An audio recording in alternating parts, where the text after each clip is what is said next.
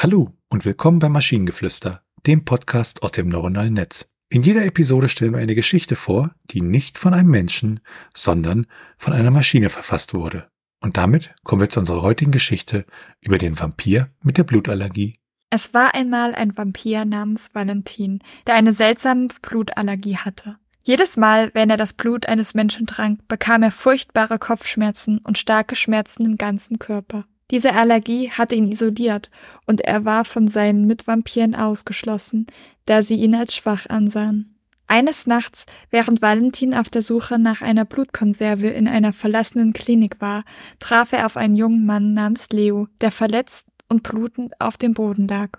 Valentin hatte Mitleid mit ihm und beschloss ihm zu helfen, obwohl er wusste, dass er nach dem Trinken von Leos Blut extreme Schmerzen haben würde, konnte er nicht anders und biss zu.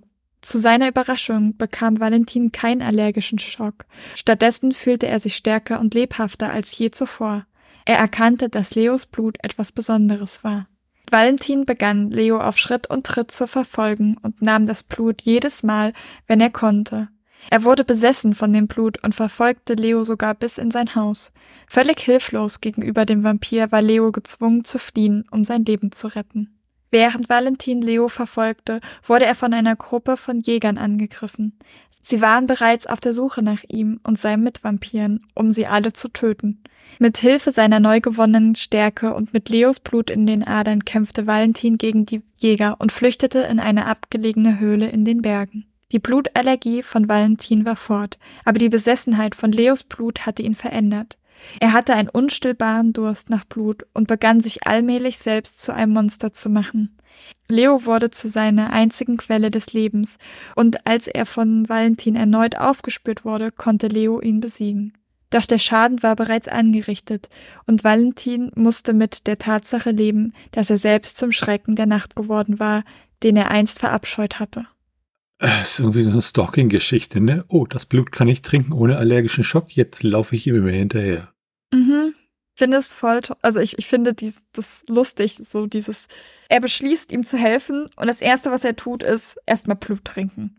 Weil, also klar, das sind halt, ist halt so ein Vampir-Ding, aber es ist trotzdem so dieses, er hat Mitleid und beschließt ihm zu helfen und dann trinkt er erstmal das Blut. Ja, das war ein bisschen, bisschen äh, seltsam an der Stelle. Und ich hätte auch sehr, sehr gerne mehr über den Kampf erfahren. Also sowohl zwischen den Vampiren und den, den Jägern, als auch dann zwischen, am Ende ja zwischen Leo und Valentin. Finde es übrigens toll, dass der Vampir Valentin heißt. Warum auch immer. Das ist, passt irgendwie. Ja, es gibt ja einen Tag, der nach ihm benannt ist, ne? Ja, genau, das, das passt.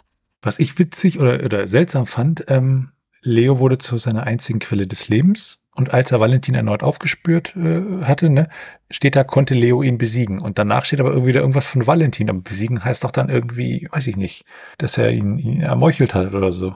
Ich weiß es nicht. Also ich, ich bin von dem letzten Abschnitt generell ein bisschen verwirrt, weil dann ja auch steht, ähm, dass Valentin mit der Tatsache leben musste, dass er zum Schrecken der Nacht geworden war, den er einst verabscheut hatte. Aber zuvor stand nirgendswo, dass er das irgendwie nicht cool fand. Also da, man hat das Gefühl, dass das einzige Ding, was Valentin wirklich stört, ist, dass er halt kein, dass er eine Blutallergie hat und dadurch er Schmerzen hat, wenn er Blut trinkt. Und es wird aber und er hat halt dadurch das Problem, dass die Mitvampire ihn als schwach ansehen. Das sind seine einzigen Probleme und dann wird halt gesagt, ja. Und jetzt ist er, jetzt hasst er sich dafür, dass er zum Schrecken der Nacht geworden ist, was er nie werden wollte. Und das, das ist halt nicht im Text. Wurde vorher nicht angedeutet, ja, ist richtig.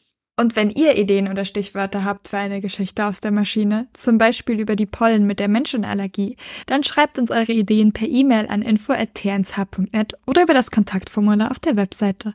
Bis zur nächsten Episode von Maschinengeflüster. Bye bye! Tschüssi!